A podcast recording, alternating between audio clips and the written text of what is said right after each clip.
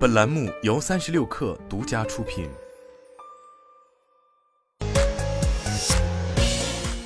网络新商业领域全天最热消息，欢迎收听快讯不联播，我是金盛。滴滴旗下汽车租赁平台滴滴租车和一嗨租车共同宣布，双方达成合作，将在车辆租用、网点服务、营销推广、新业务场景等多个领域合作。即日起。一嗨租车一点一万个直营网点接入滴滴 App，中秋国庆租车五折起。目前滴滴租车已接入携程、哈罗、悟空等多家租车平台。二零二三世界制造业大会将于九月二十号至二十四号在安徽合肥举办，参展企业数量、展览面积均创历届之最。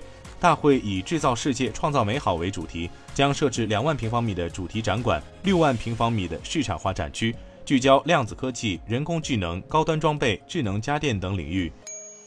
金山办公与阿里云达成战略合作。据了解，双方将在云资源、AI 大模型、产品生态融合、联合解决方案等多个领域展开深度合作，实现生态协同发展。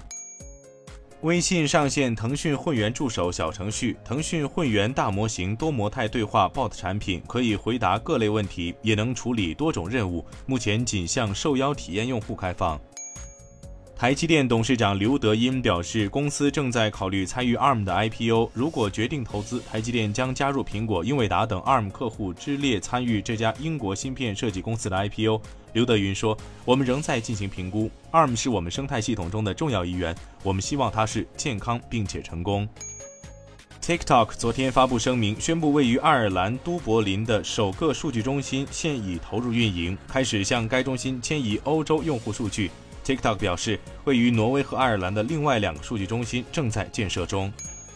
当地时间周二，德国汽车制造商宝马与美国科技巨头亚马逊表示，宝马将基于亚马逊的云计算技术打造其半自动驾驶辅助系统。上周六，宝马在慕尼黑车展 IAA Mobility 上发布了一款名为 Vision Neo Class C 的概念车。宝马 CEO 表示，这台概念车将在2024年量产。以上就是今天的全部内容，咱们明天见。